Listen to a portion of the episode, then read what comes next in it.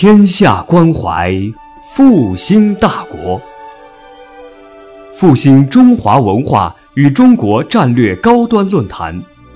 复兴论坛是由兴业全球基金与复旦大学共同发起，兴业全球基金主办的一项高端文化论坛。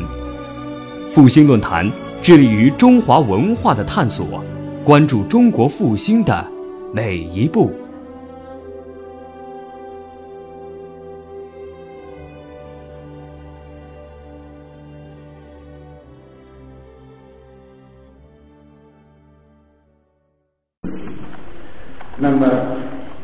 因为文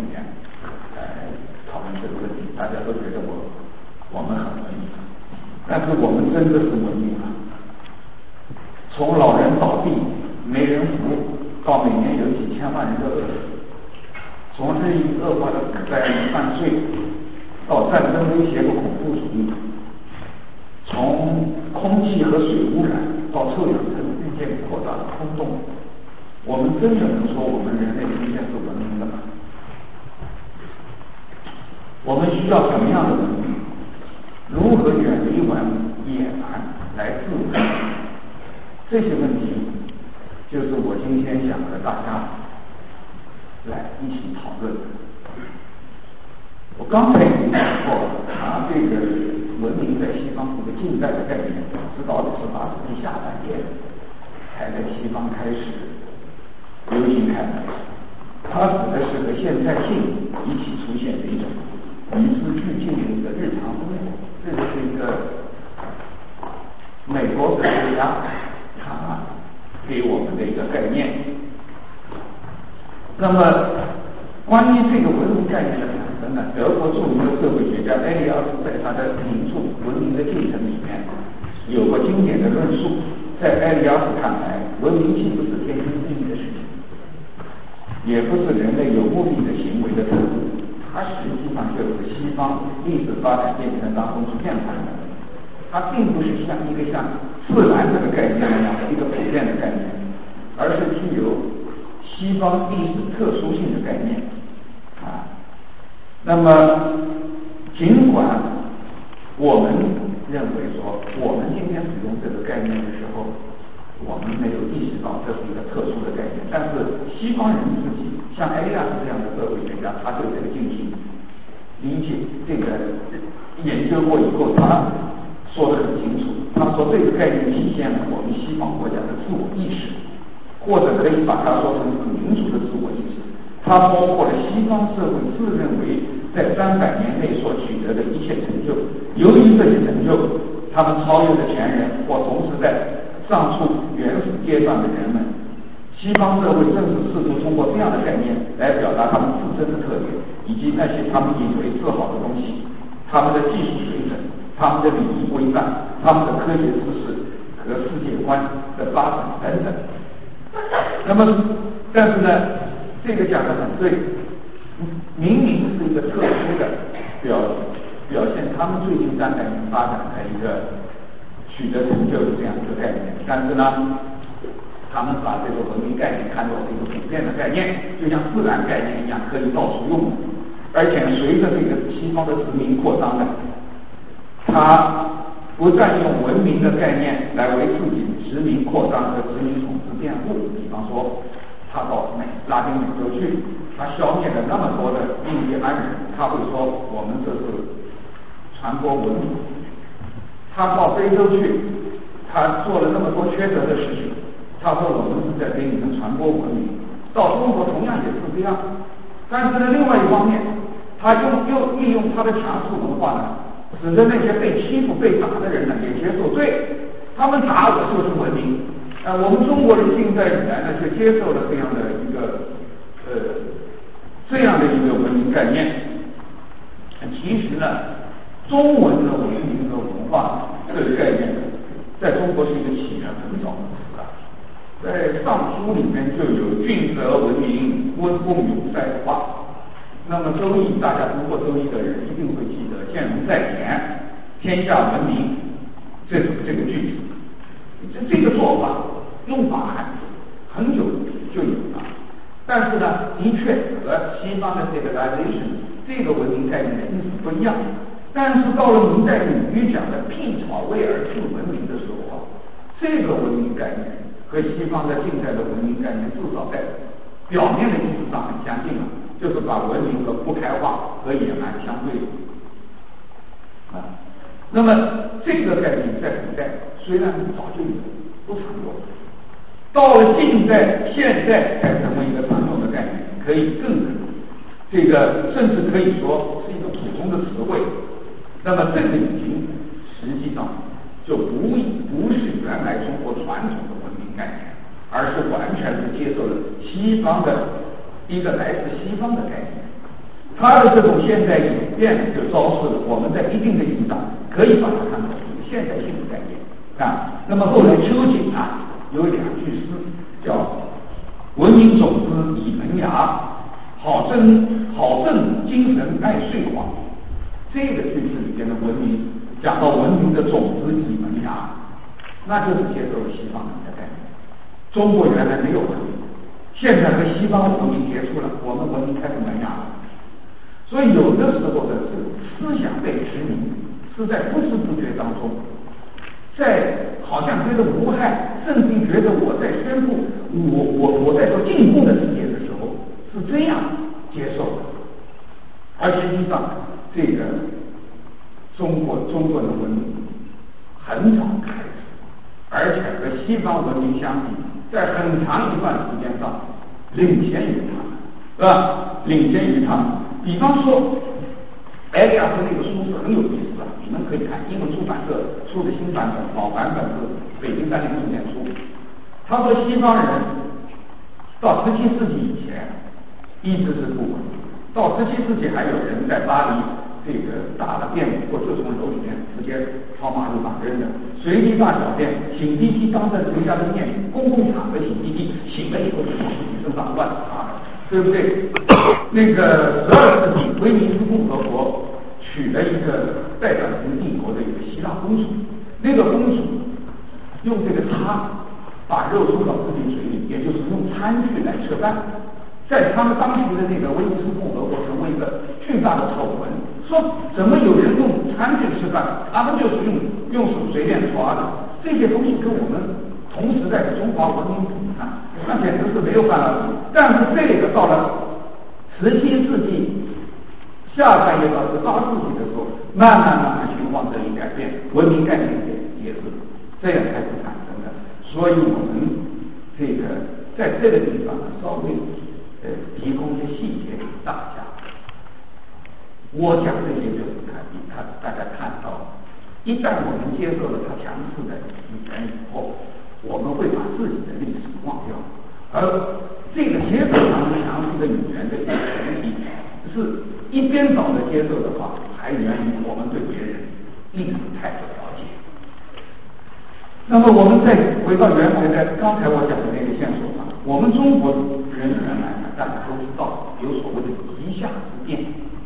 一下的概念呢，不是一个民族的概念，不是一个血统的概念，类似于文明和野蛮，开化和不开化。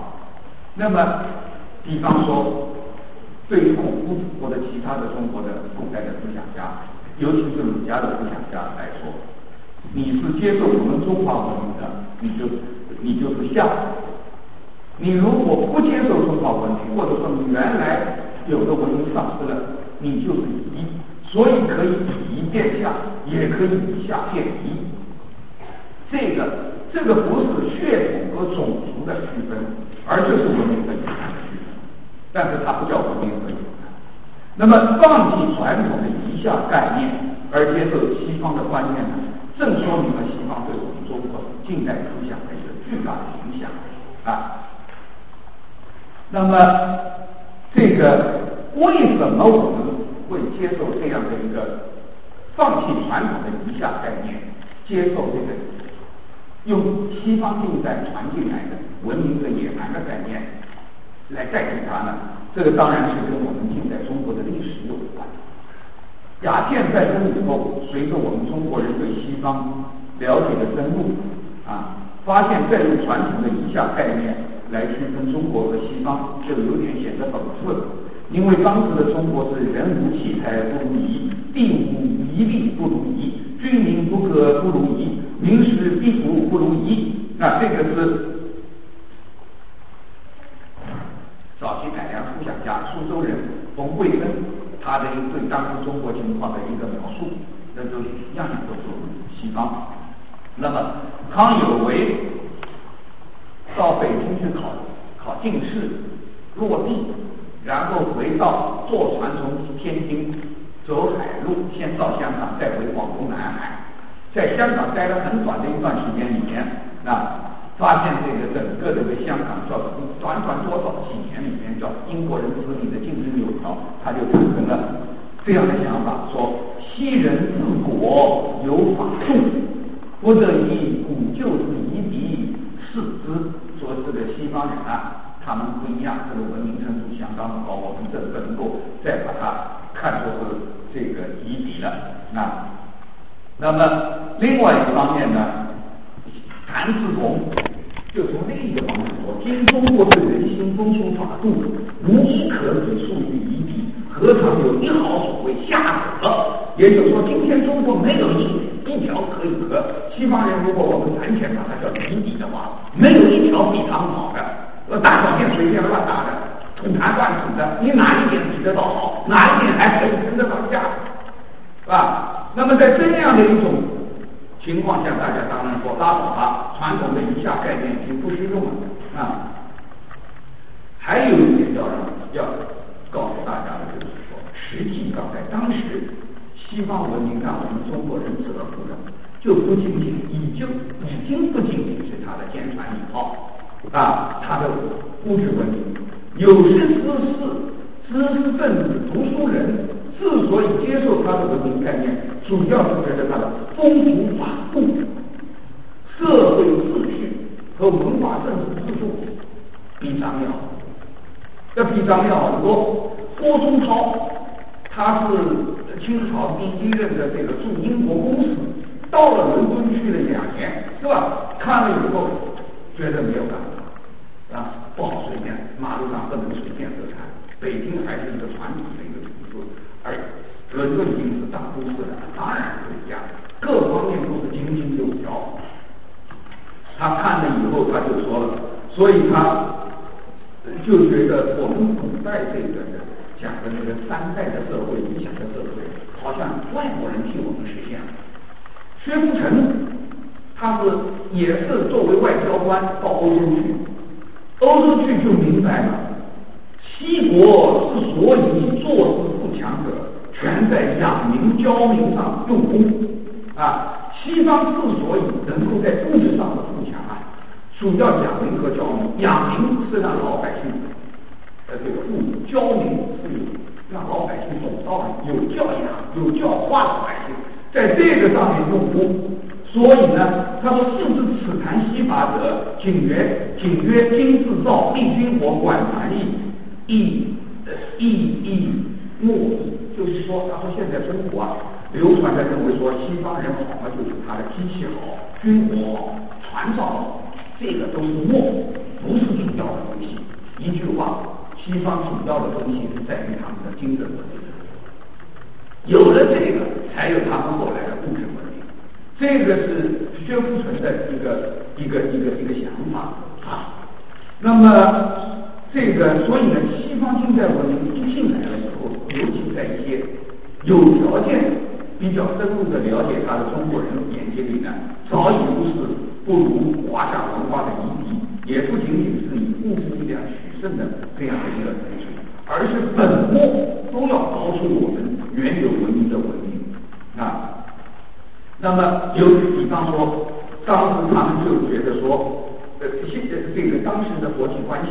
啊，近年英法俄美德中国大国角力争雄，创为外国公法，与性利相牵，由众邦交之谊，自情敬礼，只有情是春秋列国正，也就说了，现在的国际关系啊，有万国公法，有章法的，和春秋列国那个乱打不是一回事。情。这个也证明。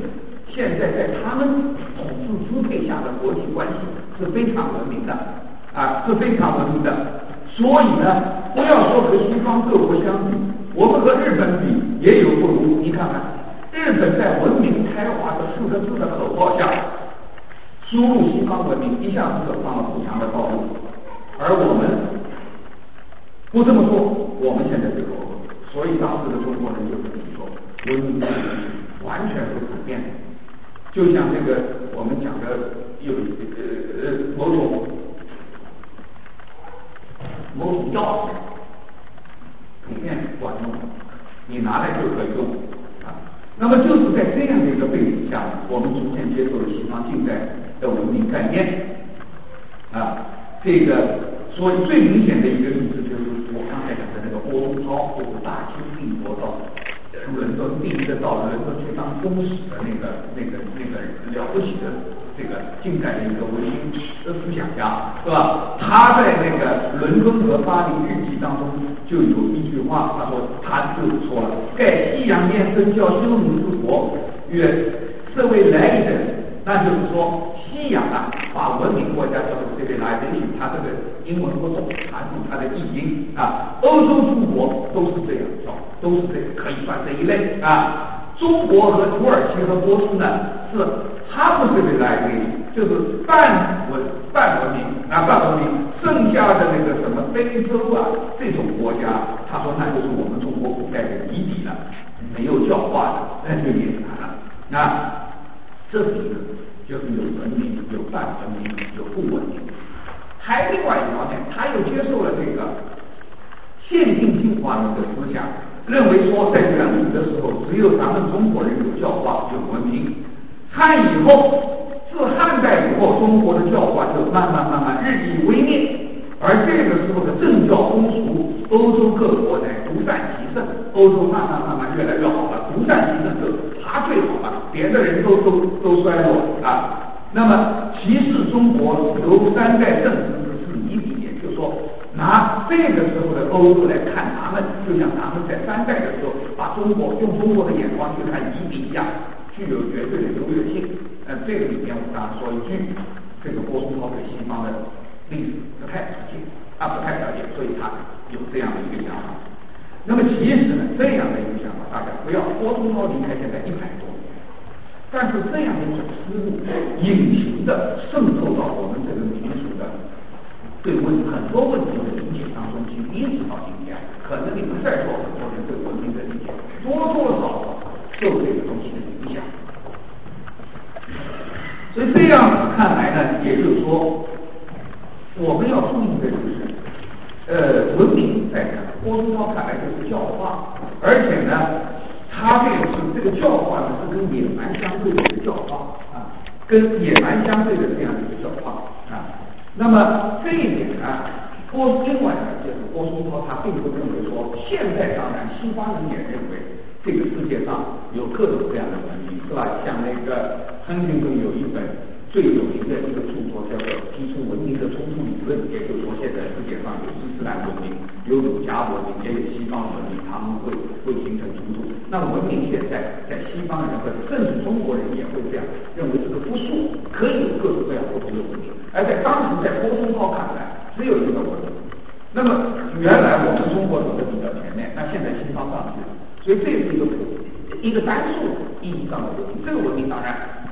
我们可以作为一个普通，就是可以作为一个普遍的尺子来衡量各个每个国家的各种情况的啊。当然，话说回来，当时也已经有人理解文明只是把文明就理解为这个物质文明，比方说铁路啊或者怎么样。但是呢，不管怎么说。这个我们中国人原来这个中中国的知识分子呢，基本上啊还是从古代教化的这个意义上去接受这个呃去去理解它，所以呢，这样的古代的一个教化的概念，对于近代中国人接受西方文明概念的人呢，还是有相当大的影响的啊。比方说，所以呢，我们。第这个最早的中国，在中国大力鼓吹文明的人呢，实际上更很大的程度上是把这个注意力和重心呢，就放在精神文明上。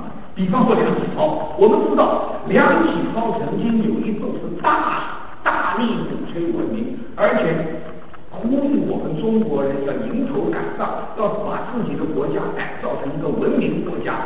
那么他就是这样，他说文明者。有形之焉，有精神焉，也就是说，文明啊，用我们今天的话来讲，有物质文明，有精神文明。但是他说，求形式是文明易，求精神是文明难。这个呢，话当然是讲的对，对吧？我们现在中国要进口一个宝马，搞个互联网，可是你要让开车的人、车上人，到现在还做不到，是吧？就这样的小事他就做不到。但是你要买个车，你像你们这些人要学会上网，因为几分钟的事情就解决问题，对吧？要养成说下意识的车就应该让人，我不知道还要花多少钱。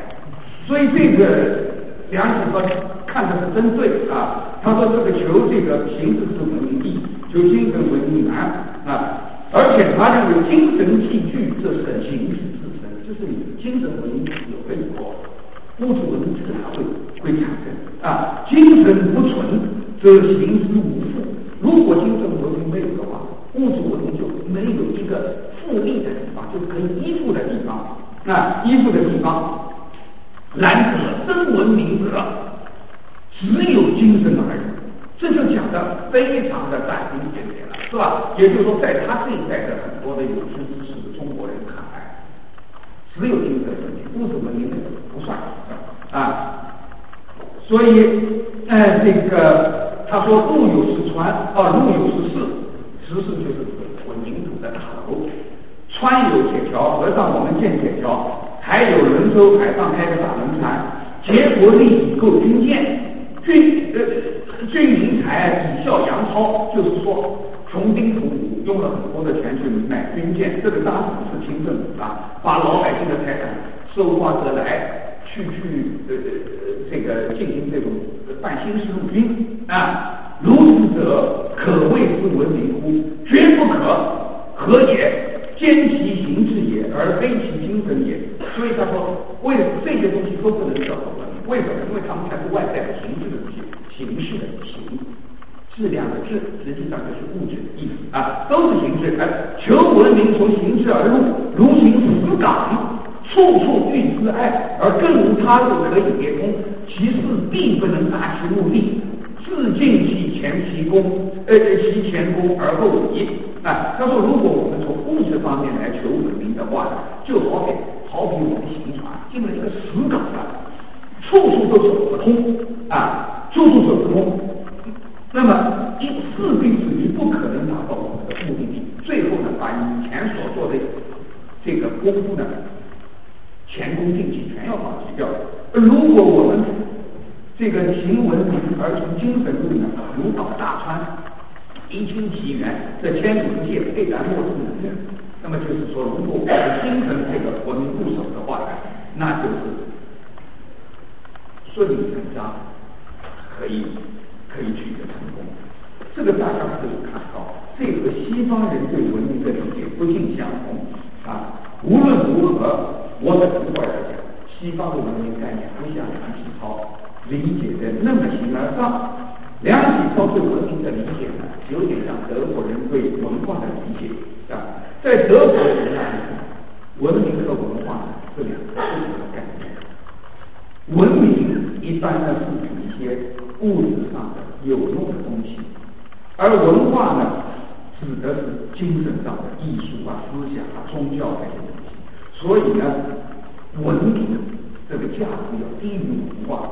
那么英国和英法他们不像德不像德国人那样刻意的把文明和文化分开。所以呢，他们的文化概文明概念就包罗万象。一般呢，把这个人类的种种成就都包括进来，包括物质文明和精神文明两个方面。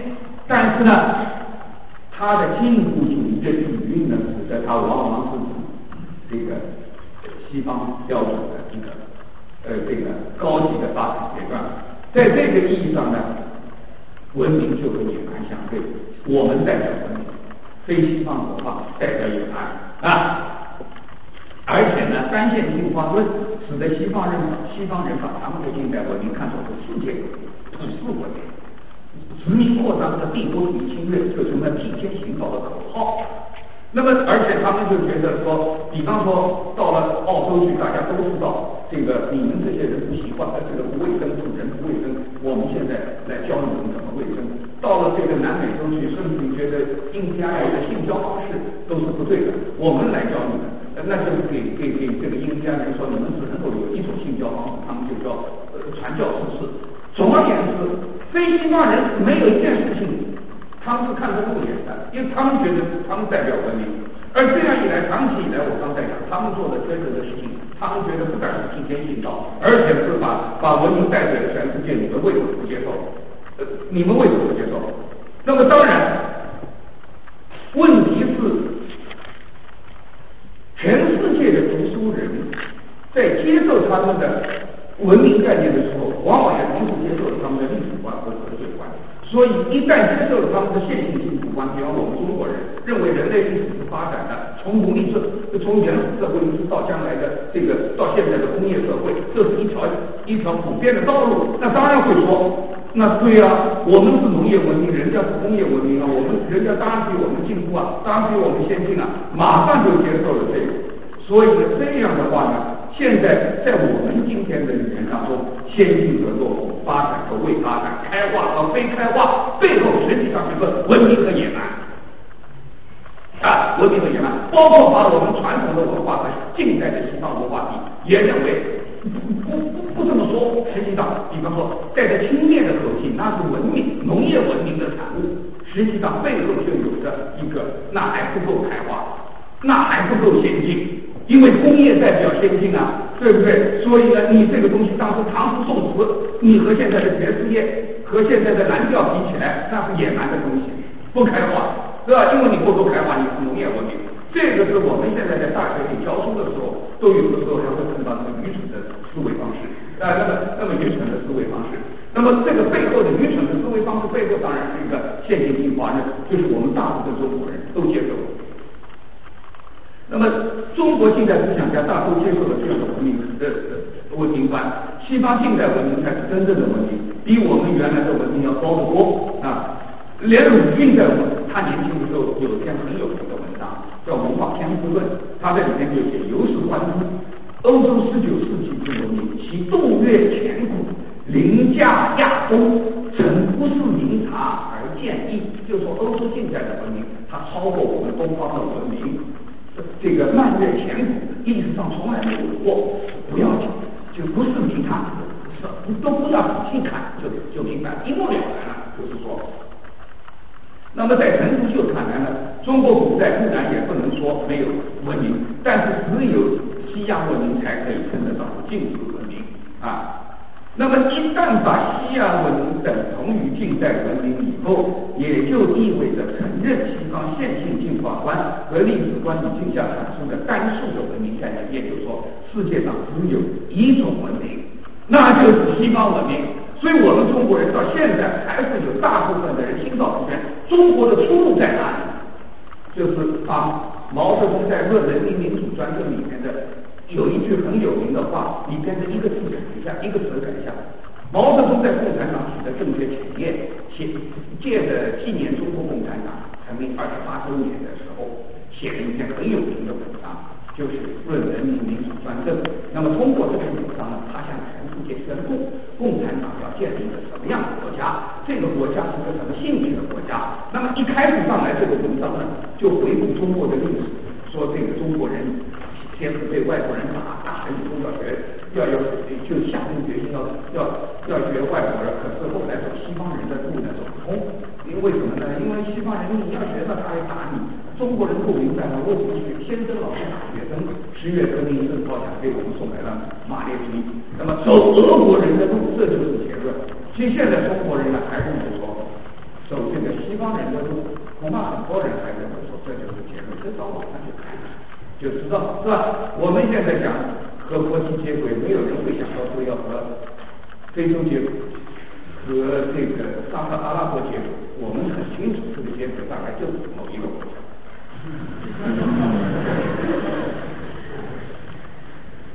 是吧？在我们大学也是，往往什么措施？你只要说哈佛这样，剑桥这样，斯坦福这样，行啊，不用再弄这个。那么，但是这样的话呢，这种文明观使得中国人其实左派和右派都是这样，下定决心全盘否定传统，一心一意的走全盘西化的路，走不通走不通那是另外一个问题。反正大家就是认定了，为什么呢？他实际上后面是有这样的一个一个考虑在啊。如果说陈独秀还是从现代政治的角度来理解文明的话，那么胡适呢，就更多的是从物质文明、物质角层面来理解西洋近代文明的。所以我这里可以看到，陈独秀对文明的理解，不但远远的低于梁启超，连陈啊这个胡适啊，连陈独秀都比不上。这个虽然他当时胡适之一九二几年的时候，二三年吧，好像二几年。写了一篇文章，很有名的文章，可以说是他一生的一个代表作，就是我们对于西洋近代文明的态度。他对当时中国有些中国人认为把西洋文明理解为物质文明很反感。他这篇文章的意思就是说，西洋文明实际上是有精神文明的，可是他自己对这个文明的理解，恰恰是从物质上来理解的，非常好，非常有意思啊，非常有意思。我跟大家说一说，啊他虽然反对当时有些人把西洋文明理解为是一种唯物的文明，而说西洋文明是精神的文明，是真正的这个理想主义的文明，绝不是唯物的文明。实际上呢，他是把它理解为唯物的文明。下面是他的话：西洋近代文明的特色，便是充分承认这个物质享受的重要。注意。他认为什么叫西洋近代文明？就是承认物质享受重要啊，这个是他的原话啊，他的原话啊。西洋近代文明这里边没有中断，一路读下来啊。西洋近代文明依我的底见来看来，是建筑在三个基本概念之上。第一，人生的目的是求幸福，人活着就是要要要求幸福。第二。所以贫穷是一桩罪恶。第三，所以衰病是一桩罪恶。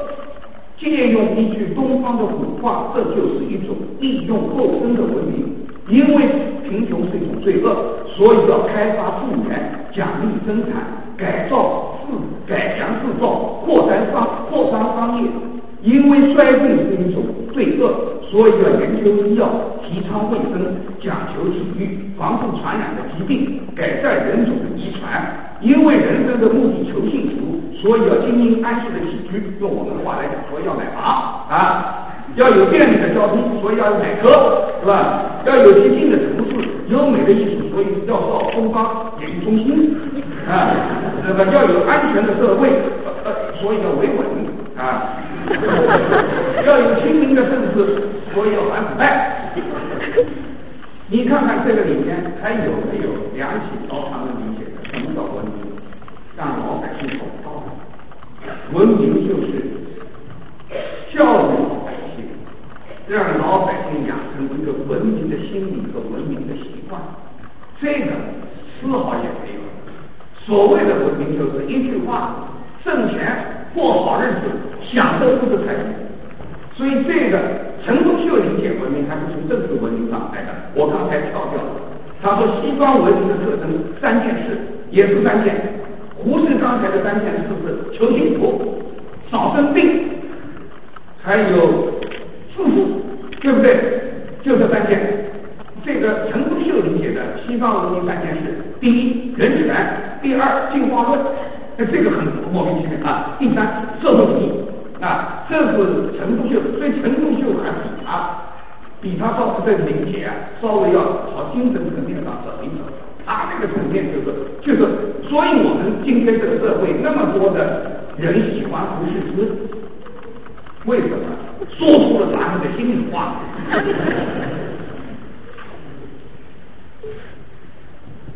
但总的说来呀，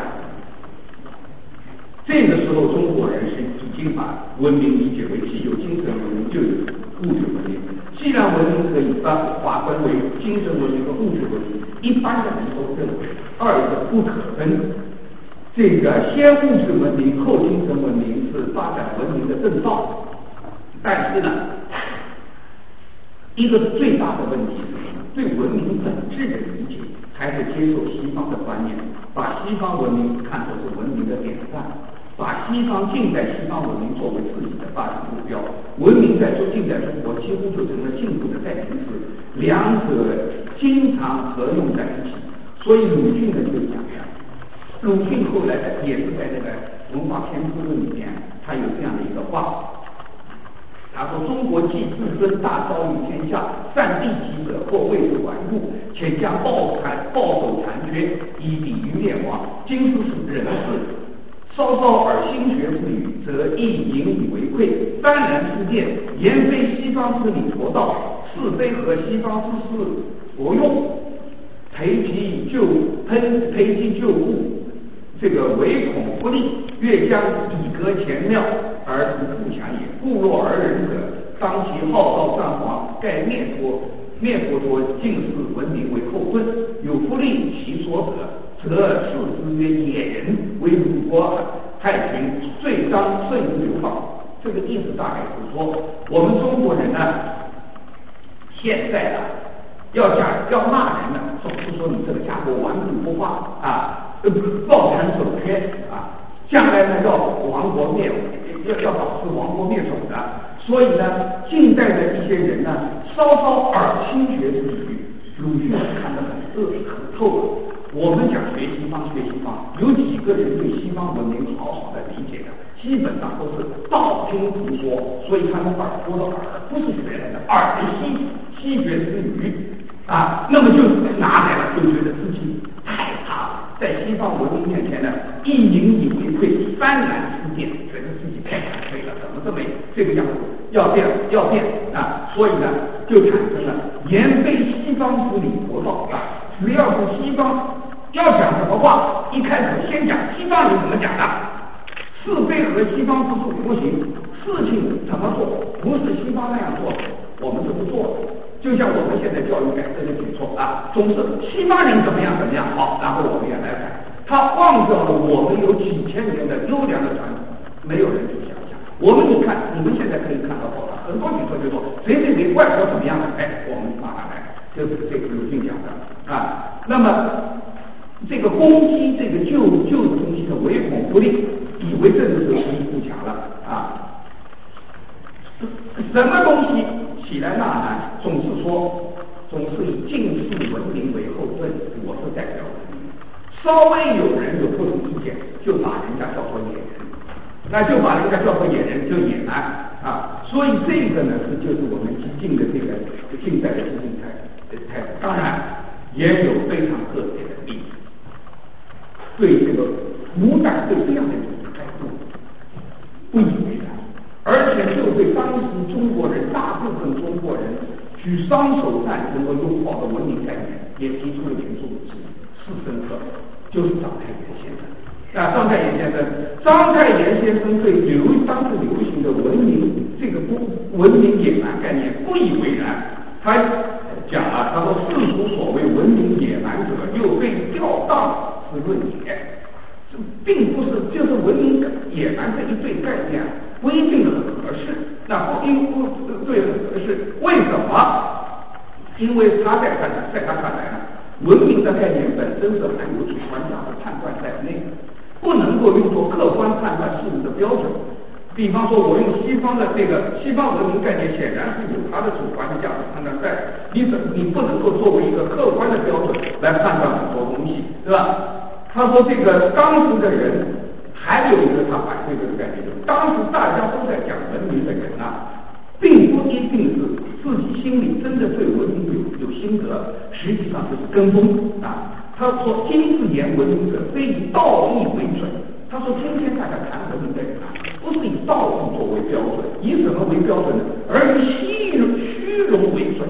大家都谈西方，我也要跟着谈。我不谈什么，好像我是野人了啊！而以虚荣为准，十四名以挟制人心，用这样的一个名词，哎，来制服别人啊，来挟制人心，这个特别可恶。”是吧？特别可恶，但是呢，然人以迷然从之者，望风披靡，大家还跟着走。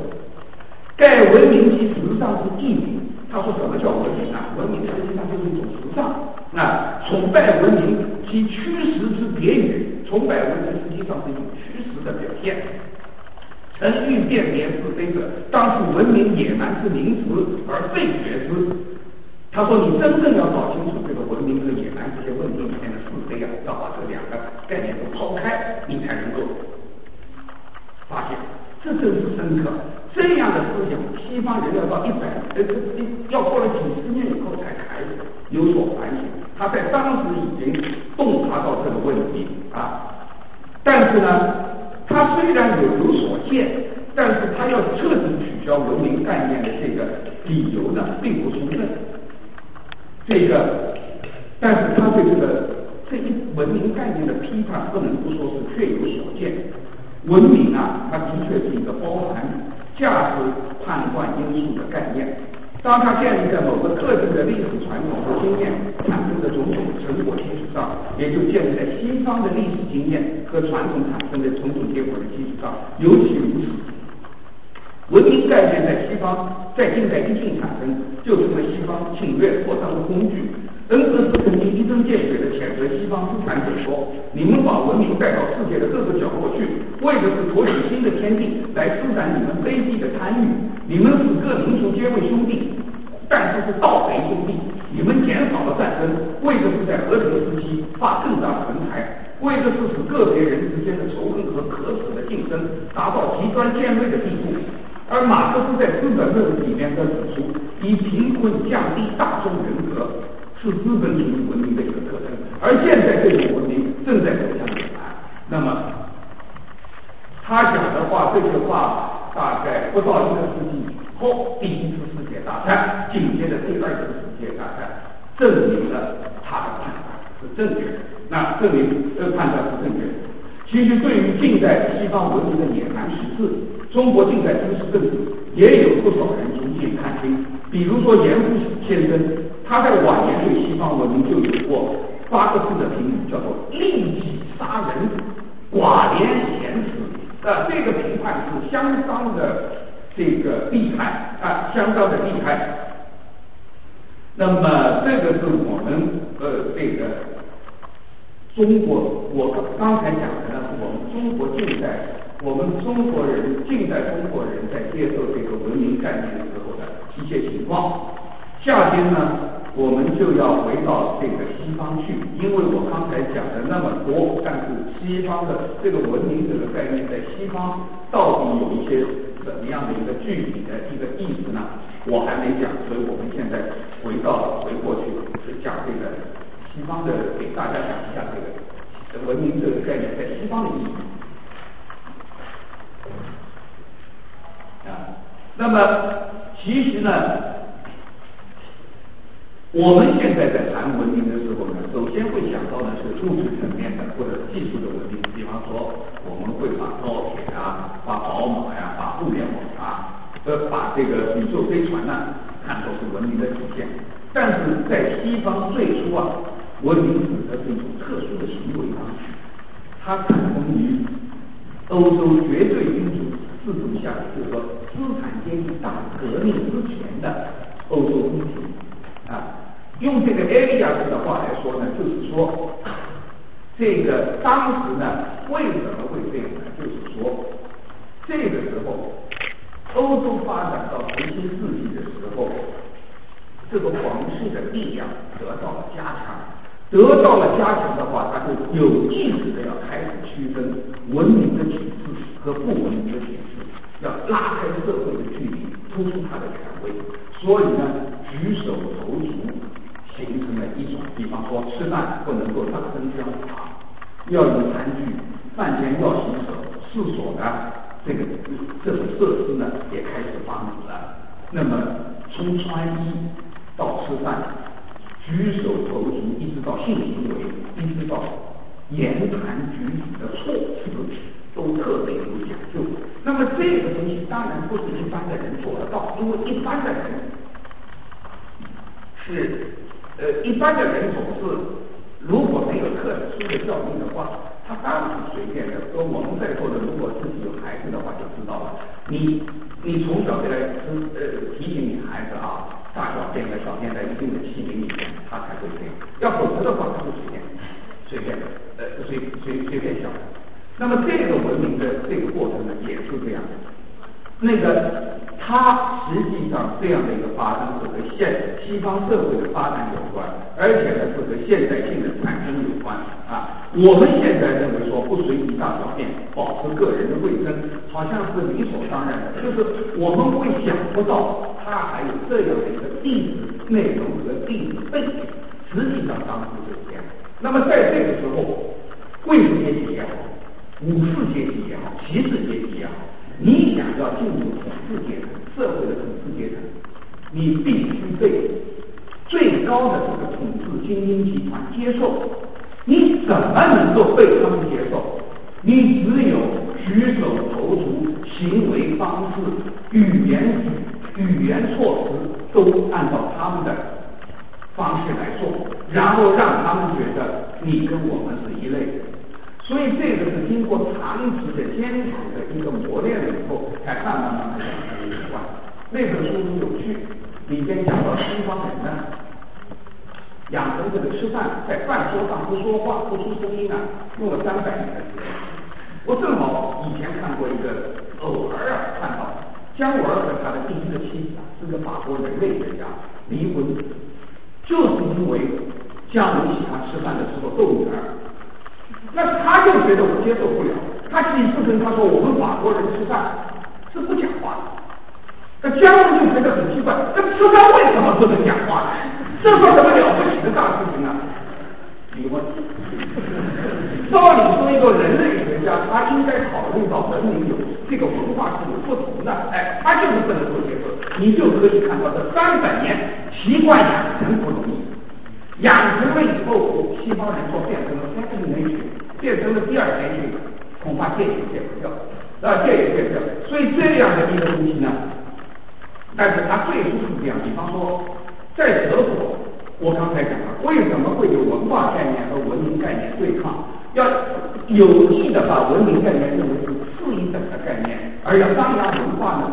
因为在德国，资产阶级或者说市民阶级、中产阶级进入不了，不像法国。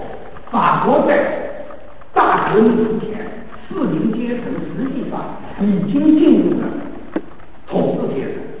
英国就更不用说，平民进入统治阶层。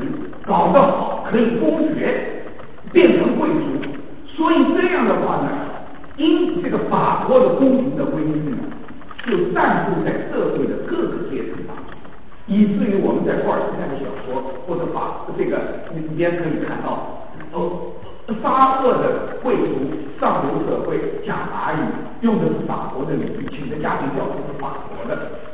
而在德国呢，因为资产阶级和这个中产阶级的这些人呢，进入进入不了贵族社会呢，没有办法。为了表示我们对你的不学和要提高自己跟你对抗的资本呢，就提出一个不错，就是文化的概念呢，来跟你对抗，这是不一样。但不管怎么说，文明和文化这个概念，这些背后是有西方历史的整个的这样的一个背景的。那么我在这里因为因为这个呃这个时间关系呢，我只能长话短说，给大家讲一下。这些东西今天看来似乎是中性的，对吧？饭前洗手，吃饭要有餐具。另外呢，出席正规的仪式，婚礼啊，或者隆重的典礼啊，衣服不能够穿的随便，对不对？另外呢，有这个 lady first，对妇女呢，要要要要让他们先走，等等等等。似乎大家认为这种东西是中性的，而没有看到背后实际上有一个西方的这个近现代性社会发展的这样的一个一个一个历史经验做底色。所以，对这一点我们一定要清楚啊！对这一点，我我们一定要清楚。那么后来这个埃利亚斯呢，他把他花了很大的这个笔墨，从各种各样的这个历史文献当中呢，把这些有趣的事情，这整个的过程呢写下来。但是写下来了以后，他就做了一个文明的总结。文明的这个什么叫文明呢？他说，文明的发展就是更严格、更全面，而又更适度的控制情感。也就是说，越文明的人做事情越不能够为所欲为，越不能够这个想干什么就干什么。我在看这本书之前，这一两年在不断教书的时候，因为经常讲到文明的时候，我倒也讲过跟他不合耳了。我说什么叫文明啊？文明就是把人管起来。你去看世界上相对来说不开化的民族，规矩最少。所以你到一个亚马逊最多流域的一个一个出名社会去的话，三个月五个月，你能够知道什么事情可以干，什么事情不能干，什么东西什么话不能够说，你很清楚。你到美国去，你要搞懂他的法律，你要好多年还搞不清楚。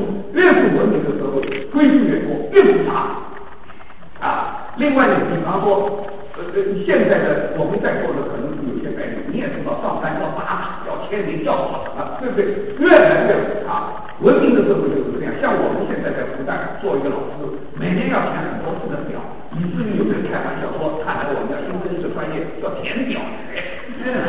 为什么填表？把人管起来，对不对？也就是说，另外在我们现在这个社会，在以前大家就知道了，也是这个一句话，这个哎呀讲的对，我的话文明就是把人管起来。其实啊，人不管不行，这个是我最后结论的时候要讲啊，我最后结论的时候讲，所以文明就要求我们强烈的控制自己的感情。行为和情绪，那更严格、更全面和更适度的控制情感，否则的话，你就没有办法。那么他的理由是什么呢？他的理由就更恐怖。他说，现代社会本来我们人就是一个社会的动物，所以我们现在接受西方的个人主义，西方的人也都是这样讲的。我们三代西方是用我们自己最邪恶的东西，找出一个个人主义哲学。来为自己辩护，其实西方的个人主义也不是这样的。然后我们说到西方人不相信这一套，我们人来到这个世界上，需要两个不是我们的人把我们带到这个世界上。我们来到这个世界上，这个本事再大，他以后当总理、当总统、当部长、当院士，他都要有无数的人从小到大为他服务，帮直接和间接的帮助他。他才能够成为后来有所造就。所以我一直想，我们需要他人，就像我们需要水和空气一样。德国大哲学家黑格尔说过一句话，说的深刻：他人是自我的条件。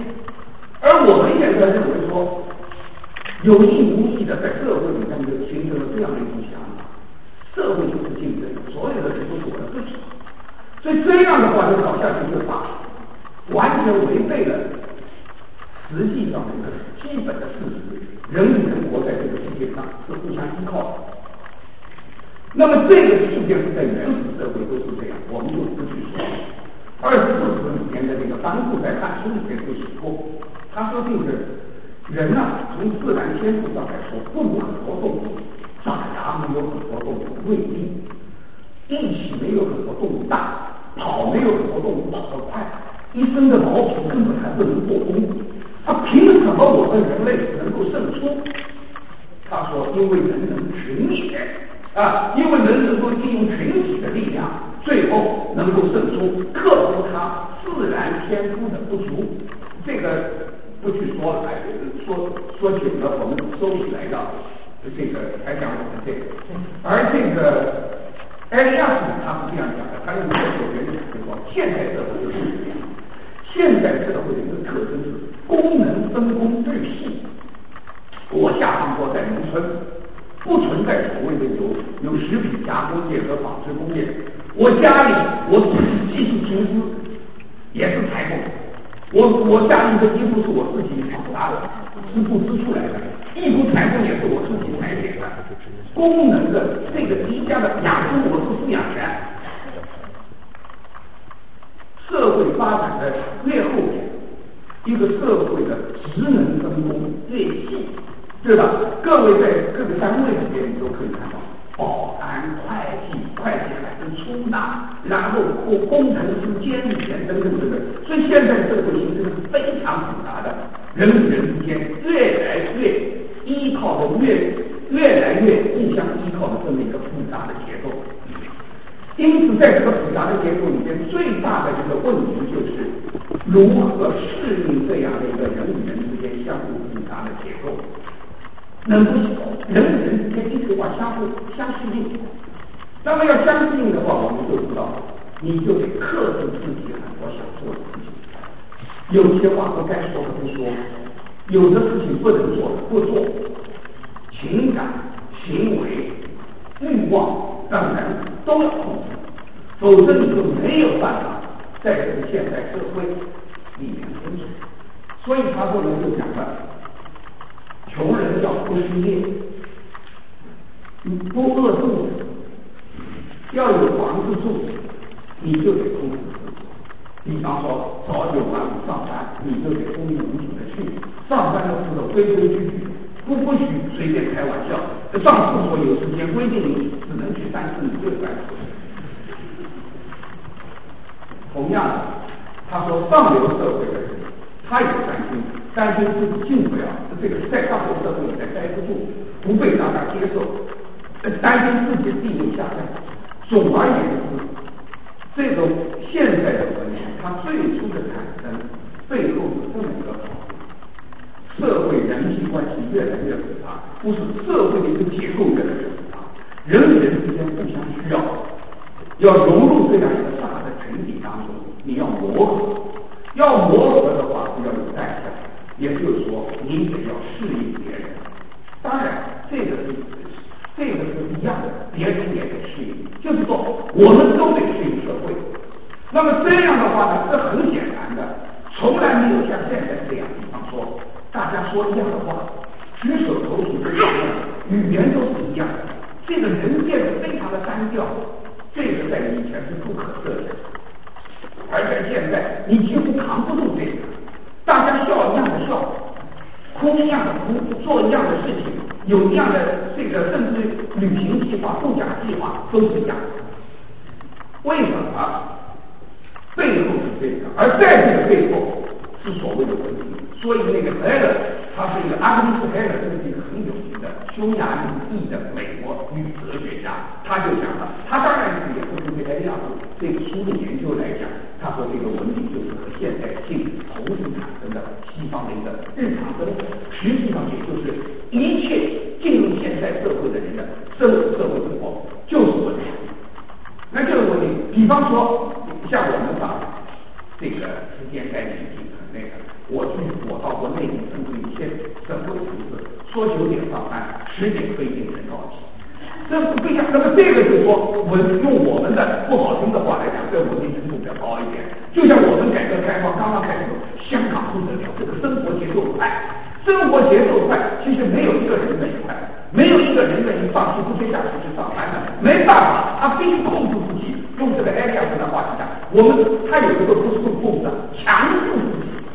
文明就是自己对自己的情感、本能和行为进行适当的强，到全面的、适当的、严格的、更加严格、更加全面、更加适当的强制。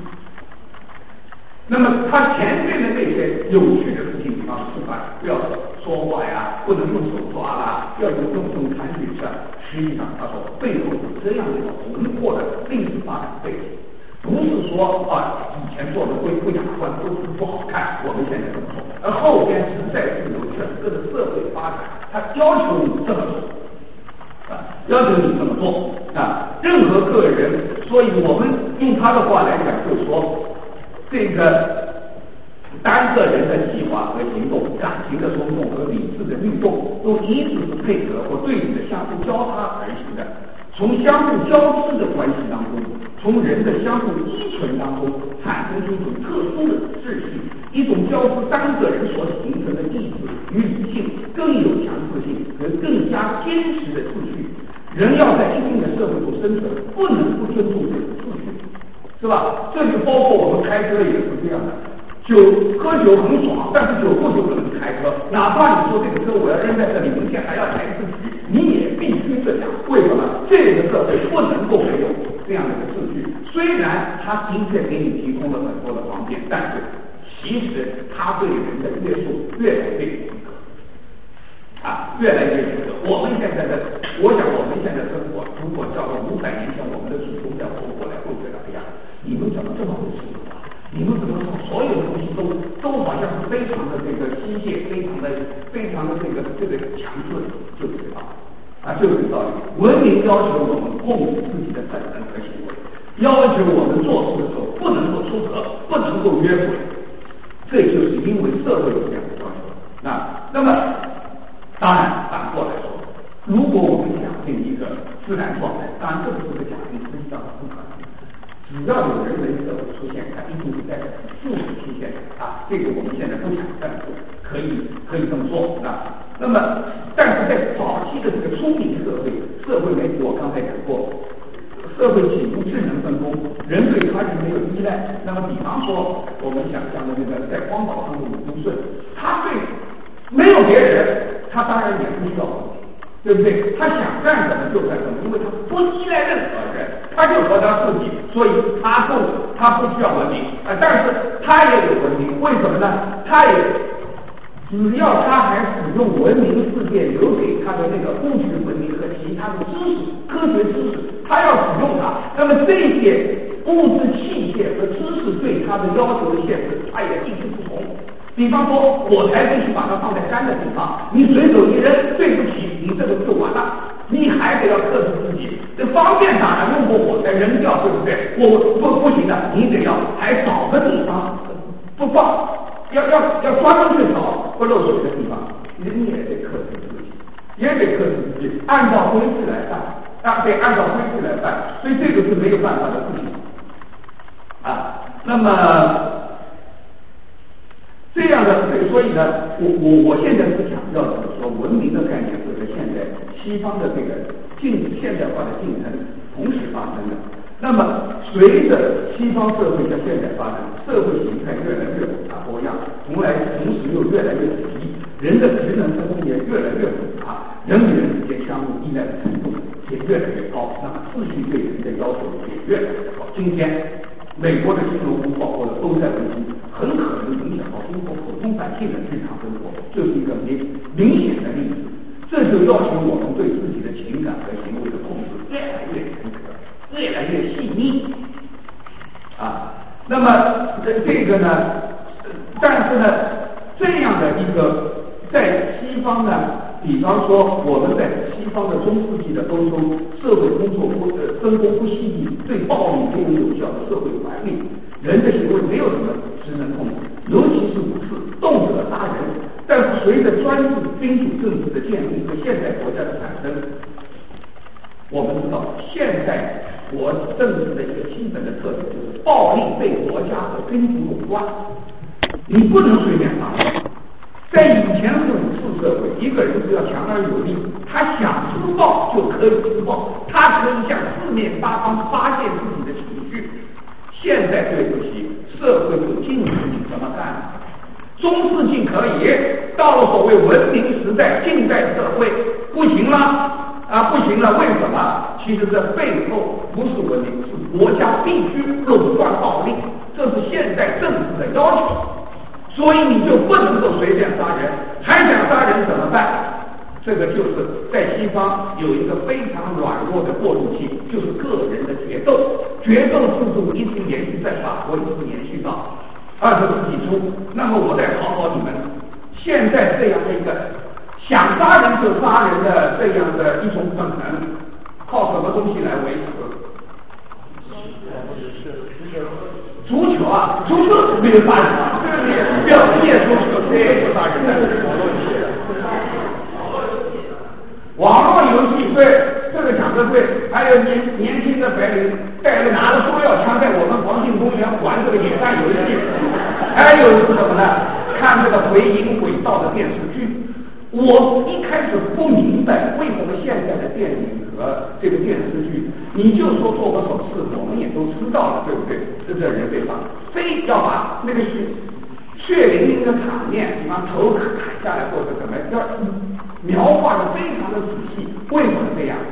而且所有的这个这个电影喜欢拍这一类的凶杀片，几乎成了文文艺片的一种类型。为什么？找到答案。正式的行凶被国家管束了，你必须克制自己。唯独这个地方还还不需要你克制，在电影院里没关系。你看，但是也有问题，头脑不清楚的人看了以后就模仿了。那么，所以各位可以想到，这背后实际上都是有这么一个过程，实际上是有有这样的一个历史的一个竞争在这里啊，历史的竞争在这里。所以在这个时候，一方面。国家要是垄断暴力，另外一方面，武士阶级、骑士阶级要不被淘汰，要被新产生的资产阶级社会容纳，他也必须控制自己的情感和冲动，按照风平流行的文明的方式来约束自己和改变自己。同样，新兴的市民阶级要进入社会场，参与对社会和国家的管理，也必须按照统治阶级的行为方式和文明礼貌来约束自己、控制自己。和规范自己啊，君子之德风，小人之德草啊，呃，这个草上之功并焉，这个就是说明的是什么呢？社会啊，上层社会的人的做法对下层社会的影响，我们不看好。上流社会的做法像风一样，他吹过去，社会底层的人呢，墙头草，你朝哪边吹，我朝哪。我，我跟着学，所以呢，社会主导阶级的行为规范，最终总是会甚至会影响各个社阶级和阶层形成所谓的文明。我以前一直不明白，十九世纪的狄更斯小说，或者其实也就是十九世纪事实，英国工人下了班也在打礼包，休息天的时候也拿着那个穿那个燕尾服在街上散步，为什么？他给捡走了。对不对？他就全走了，这个是这个是没有办法的事情。为什么呢？在中国以往也有农耕社会的时候，读过书的农民也会知乎者也，就这个道理。所以马克思说社会的意识形态是统治阶级的意识形态，说的也是这个意思，啊，说的也是这个意思。那么，总之啊。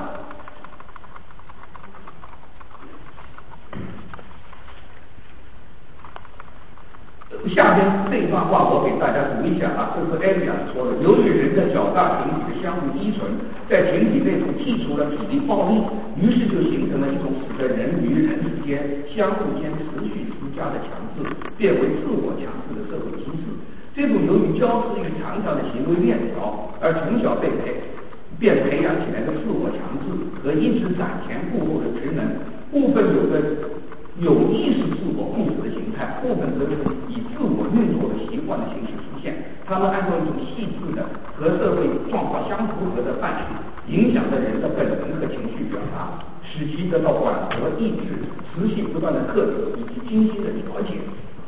文明指的就是这样的一种情绪和行为的自我控制、自我克制的条件啊。那么这个下边呃，但是这个其实啊，西埃利亚是按照西方的这个近代的历史来描述的这个文明概念产生的过程啊，的确是有西方的这个背景。不过，对文明，人必须按照一定的规范礼仪来约束自己和适度的控制自己的情感的这种思想。咱们中国早就有了，两千五百年以前，当孔夫子提出克己复礼的时候，这个话“克己复礼”是原来就有的一个成语，不过孔夫子把它提出来，来表达礼这个他的一个礼这个礼义思想的时候，实际上把这个表达的就非常非常充分。同学们想。非礼勿视，非礼勿听，非礼勿言，非礼勿动，不就是要控制自己，叫一个人用文明的方式？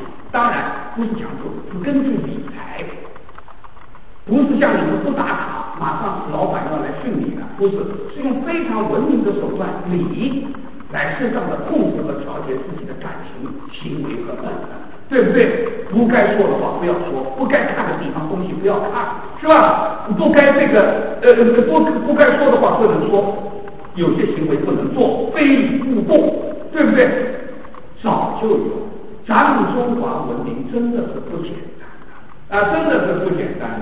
他也同时也是看到，人类知道你喜欢也好，不喜欢也好，必须共同的生活在一起。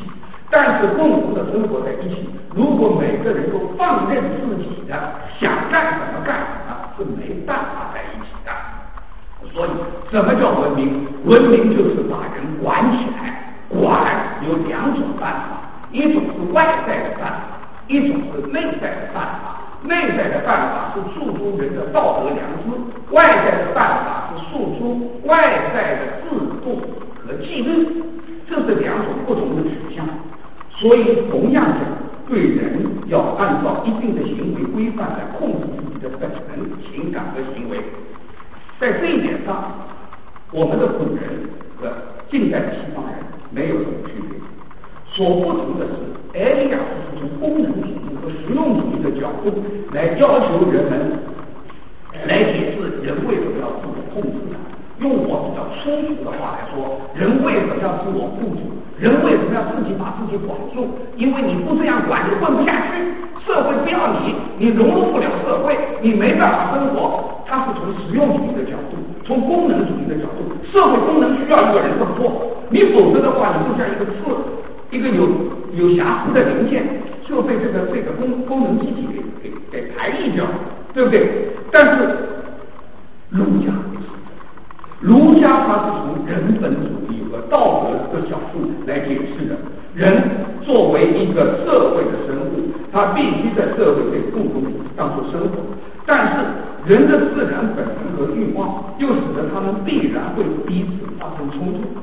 那在这种情况下怎么办？只能够通过各每个人的调节和控制，或者中国古人喜欢用节节制啊，用节制的办法。使得大家都能够适可而止。那么主要的这个办法是什么呢？如我们中国人在古代有不同的这个呃录像，法家主张用的是严刑峻法，稍有过错惩罚，让你以后不敢。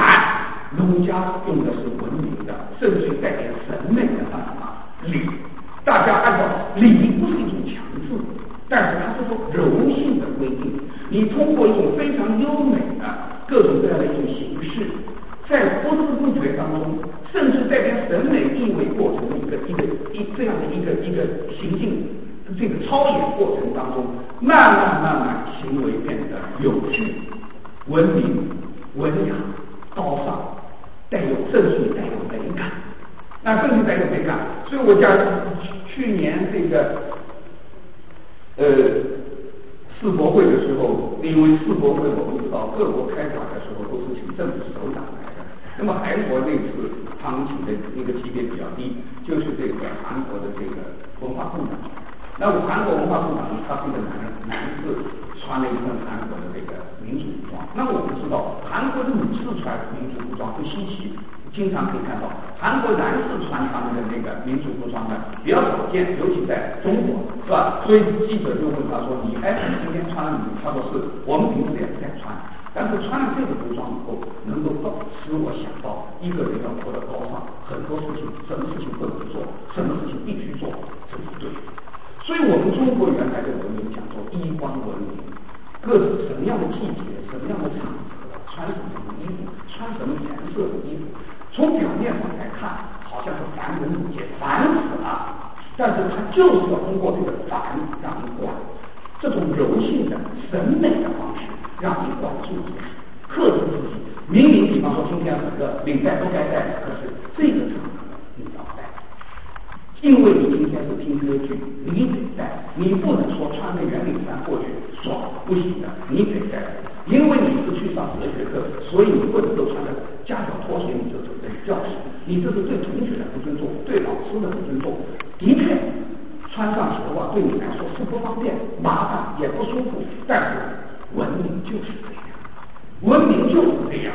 所以儒家看到了这一点，所以他两招，一个就是说我们采用人的方式，一个是像人观野兽的方式。我有各种各样的长处的时候，等你干了以后。我我通过一个军法，我来收拾你各种各样的罚款条例，就像我们今天一样，犯了以后对不起，扣多少分，罚多少钱。那个是通过这样的一种方式，让我们能够有所收敛，让我们能够尊重别人，同时也让我们自己能够变得美，变得文明，变得高尚，变得优雅。这个是我们的，所以。对某些问题的认识是一样的，就是人必须管住自己，但是为什么要管住自己？如何管住自己？双方有不一样的地方，这是我要跟各位讲的啊！我这个我要跟跟各位讲的啊。那么，所以呢，我们最后还有十分钟，我把最后一个结论稍微稍微可能过五分钟啊，我先打个招呼。那么，所以我在这里讲，但但所以讲到这里，大家就可以看得很清楚，西方的近代的文明概念，它不是中性的，不是像我们很多人认为的那样，像比方说像物理学的某一个概念一样是中性的，没有价值取向的。它当然有啊，它的价值取向就一切不符合这个标准的东西就是野蛮。比方说，你吃饭的时候跟别人自自己的孩子开玩笑，你就是野蛮。为什么呢？因为我们西方人是不说谎。对吧？因为我在德国留学很长时间，德国人的确这样。我们中国人有的时候是呃不太注意了，在尤其在公共场合，比方说在公车上，在那个饭店里，我们就是平时我们中国人一听人家讲话的声音，别人就会对你侧目而视，就觉得好像你怎么一点规矩都不懂。那么这个当然，他总是用自己形成的这个习惯，这个 manner 这种这种方式，行为方式。他会认为说这就是文明，所有不按照这种做的就是野蛮，啊，就就就是野蛮。但是其实呢，这个还不是我要说的，它最要命的是什么？这个文明概念，它的底色是和金钱和资本有关，并且最后的还原于金钱和资本。事实上，今天金钱已经成了评判一切人类成就的唯一标准。所以就是十八世纪西方宫廷的这些形成的这套文明的东西，现在也在西方慢慢慢慢在衰落啊，慢慢慢慢在衰落。为了钱，很多东西现在已经无所谓了。你只要看看西方的这个现在的文艺，你就可以看到；还有西方人现在的做派，你就可以看到。我想十八世纪、十九世纪的二十世纪上半叶的西方人，看到现在的西方人的很多的作派，就是日常生活当中的东西。切香，把它打成引导，他恐怕也会觉得你们已经不太文明。那么这个当然，埃利亚斯也讲过，文明并不是永远前进，文明是会衰落。文明向野蛮转化不是不可想象的，而且在历史上可以找到很多这样的例子啊。你去看到西方，我前几上个月在这里听阿卡多的那个小拉小提琴，台上在拉普拉姆斯的时候，底下。我坐在我旁边隔了几个座位的一个西西方年轻的女孩子穿了拖鞋不说，翘起脚来，拖鞋还放在旁边，光着个脚，这个是以前你都很难想象。你听爵士，你听大概那个叫什么流行音乐可能可以，你听这样的一个不不太，大概以前是不可以做的。也就是说，我就讲这些东西在放松，为什么在放松？主要的作为资本。什么能够挣钱，他就怎么干。而这个干反过来，我告在暗示大家，好莱坞的电影也好，还有现在的网上的很多东西，告诉你，现在的文明的方式已经改了。而这些东西是跟跟这个金钱的资本有关。所以这这样的话，那么其实啊，十八世纪有一个我们不太知道，但是在法国很有名的一个思想家叫米达波，他是一个乡村贵族，也是最早在西法国使用文明概念的人。他已经看到了这一点。他说，金钱避难必然使文明走向没落。真正的文明应该在野蛮和金钱过度所造成的虚假的没腐朽没落的文明之间，这才是真正的文明应该在的地方。而且他说。他当时真的是很目光很超前，也很尖锐。他就说，如果文明仅仅是表现在虚应故事的外在的举手投足、彬彬有礼上，而没有对整个社会的道德真实有实质性的推进的话，这样的文明不是真正的文明。这个被他实际上是看到。啊，被他看，被他看到，所以我们现在看到两百年以后，也我不不今天不讲西方，比方说我自己是八十年代在德国留学的，十年去一次，十年去一次，最近一次去了以后的感觉，反正一次不如一次，总体的感觉就是说，现在的我我觉得这这现在的德国人不如以前礼貌，不如以前文明等等，这个就就就十年几年，很明显的啊，很明显的。那么，所以呢，更有一个是我今天最后想讲的，就是希望我们讲的还不仅仅是这个。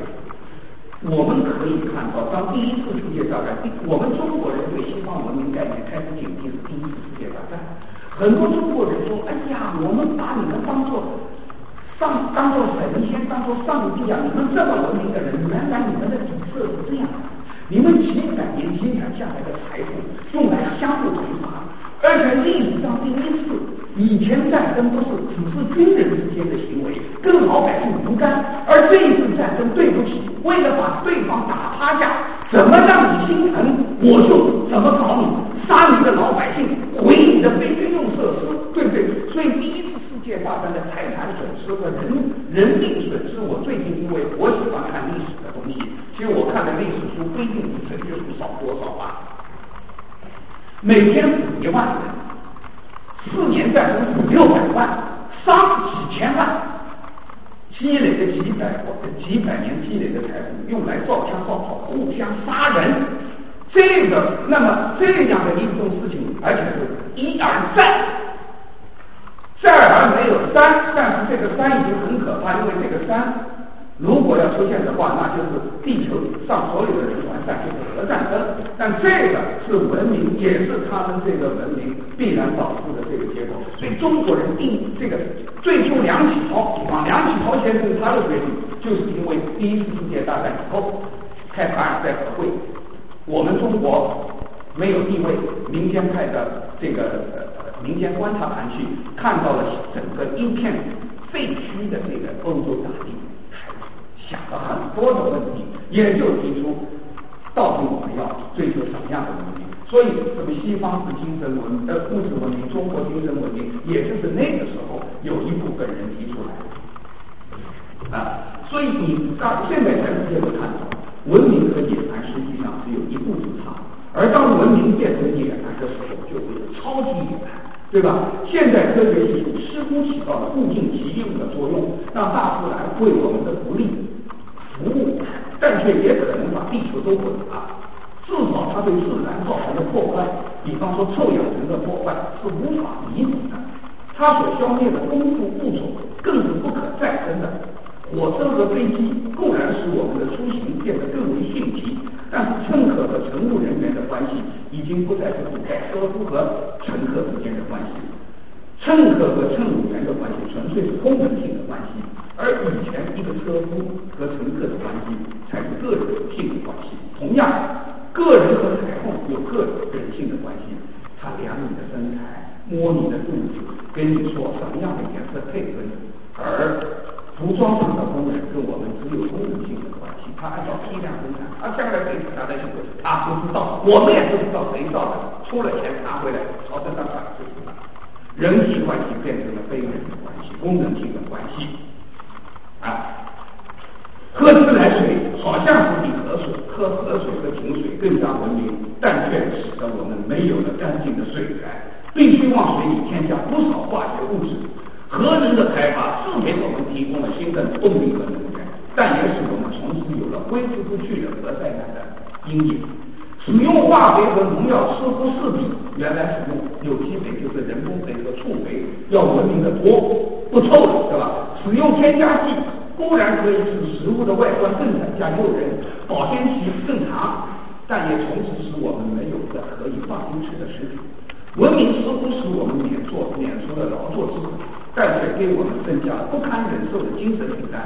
人们成为知识生活的动物，和自然已经疏离。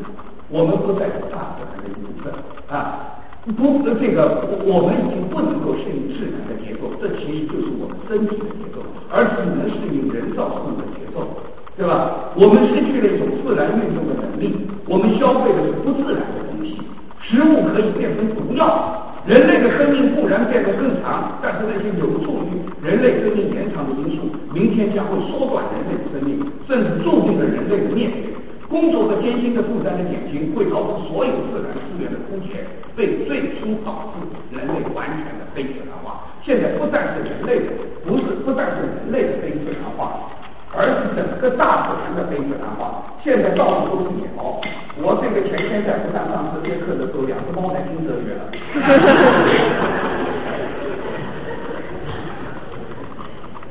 那些学生说不要赶，把它抱在怀里，又要亲又要。后来我就说了，你们想过没有？猫现在已经不是猫了，猫的适当的场所不是在教室里，不是在女士的这个。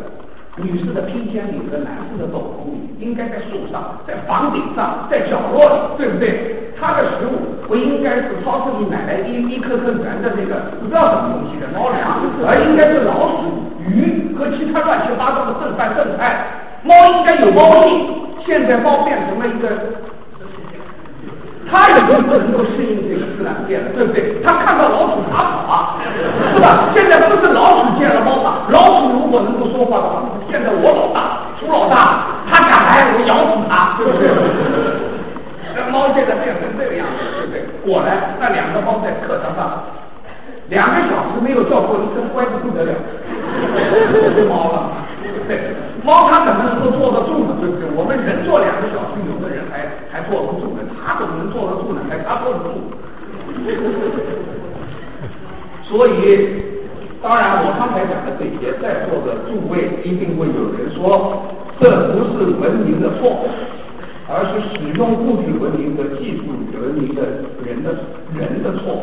这话说的不错，但为什么？问题是为什么？自诩受过文明熏陶和教养的现代人会那么野蛮？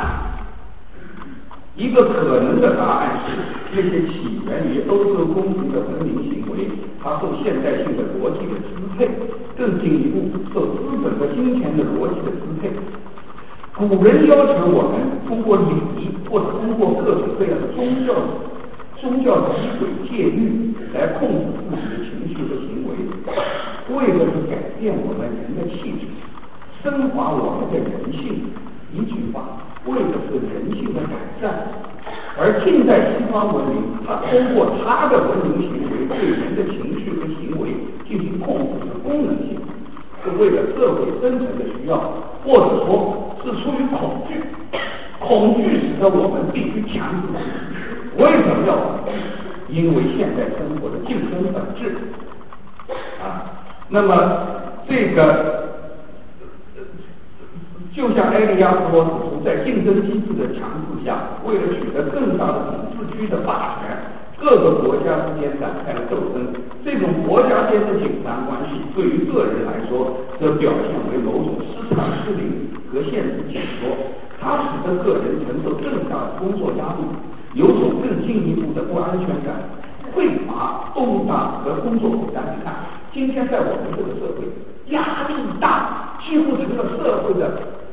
各个阶层，除了退休的人没有压力之外，所有的人都说，幼儿园的孩子都说压力太大，小学生更不用说了，中学生也不用说，大学生压力大呀。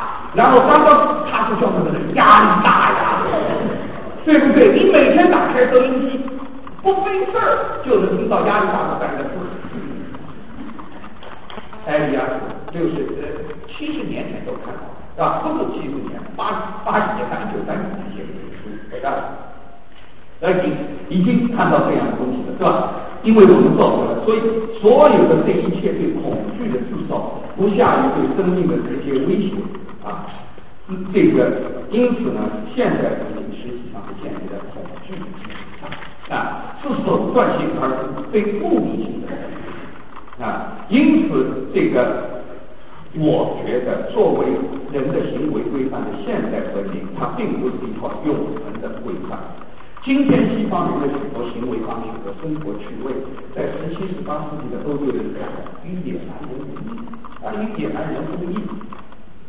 啊，按照这个而十七、十八世纪的欧洲人的许多行为方式，在今天的西方人看来也会觉得很可笑，啊，也会觉得很可笑。那么，但是呢，不管怎么说。按照十七、十八，即使按照十七、十八世纪的这个西方的标准来衡量的话，人们今天今天人的行为肯定是不不是文明的，他们一定会得出文明在倒退的结论。其实，文明的没落和文明的衰落，从十九世纪以来就一直是西方人谈谈谈论的话啊，谈谈谈论的话。人那么要问，人为文明为什么没？会没落？答案其实已经有了。如果我们同意文明就是把人管起来，那么文明的产生是因为人对自己有一种强制和控制，那么文明的没落一定是怎么呢？人失去了对自己的控制，是不是这样？是不是这样？所以我觉得没有自我控制就是没有文明。我们今天明明可以不用手机的，我们非要用，而且不但要用，半年换一次。很多的年轻人因为对这些混账所不用，对不对？把自己肾割掉去买一个，有必要吗？人类用手机几千年，一点事儿都没有。然后我们可以不买车的，我们不但要买，而且要买体量。我们明明知道这个石油只能再用三四十年就没有了。我们不需要在白天开灯，我们到了单位第一件事情先把灯给开。我们不需要用空调，我们把空调打开。我们不需要消费那么多钱，我们也实际上消费不了那么多钱。我们总是觉得不够。人对自己的行为失控。所有今天我们之所以把今地球毁灭到这个程度上，也就是我们没有失控。我们失控。原来你说他包办婚姻也好。什么婚姻也好，婚姻是相对来说是稳定的，是牢固的。现在每年以两位数的数字上升，原来精神病患有，但是现在是以两位数的上升，精神病患和自杀自杀的人失控。人为什么会失控？归根结底，对自己贪欲失控。明明吃不下这些东西，消费不了，还觉得不够。还觉得不够。比方说，我认识一个人，他的单位到我们学校五个，呃，他跟我住在一个小区，到学校里走路只要三分钟。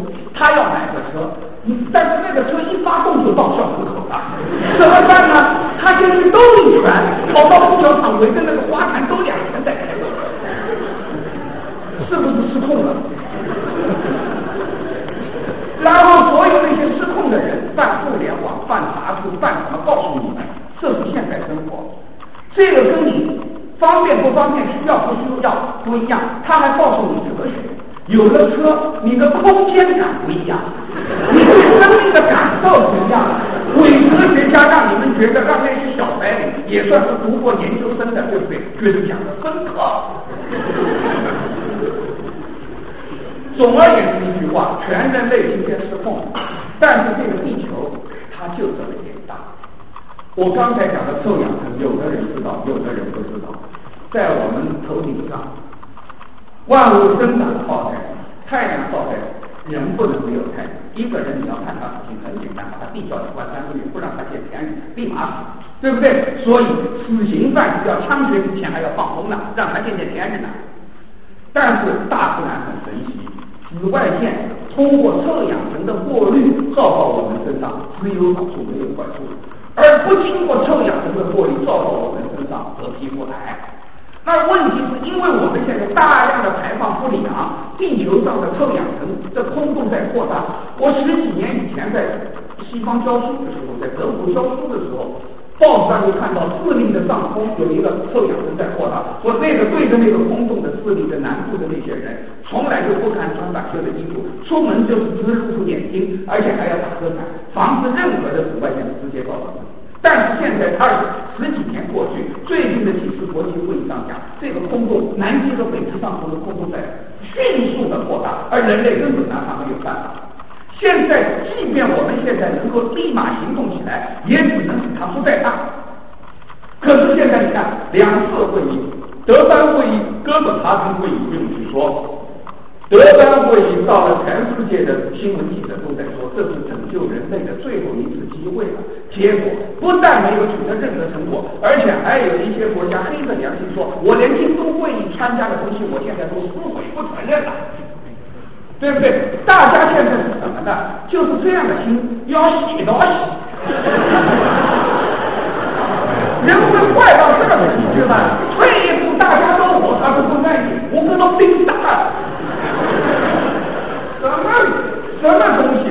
所以你现在说到底什么人？文明？是讲你让为先的人文明，讲孔融让梨的人文明，还是阿达阿丁上上的人。文明？在报纸上还在说了，现在家长和老师都反对孔融让梨，说的是把把小孩教坏了，这是什么话？祖宗和文明。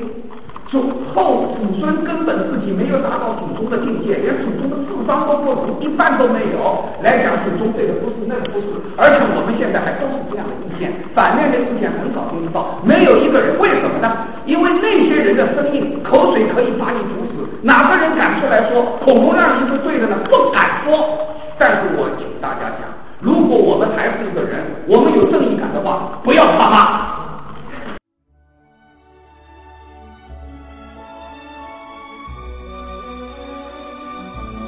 感谢聆听本期复兴论坛。本论坛由复旦大学儒学文化研究中心提供学术支持，欢迎您关注复兴论坛的微信、新浪微博及豆瓣小站。复兴论坛主页：三 w 点复兴 Chinese 点 cn。我们将向您推送更全面的资讯及更优质的论坛。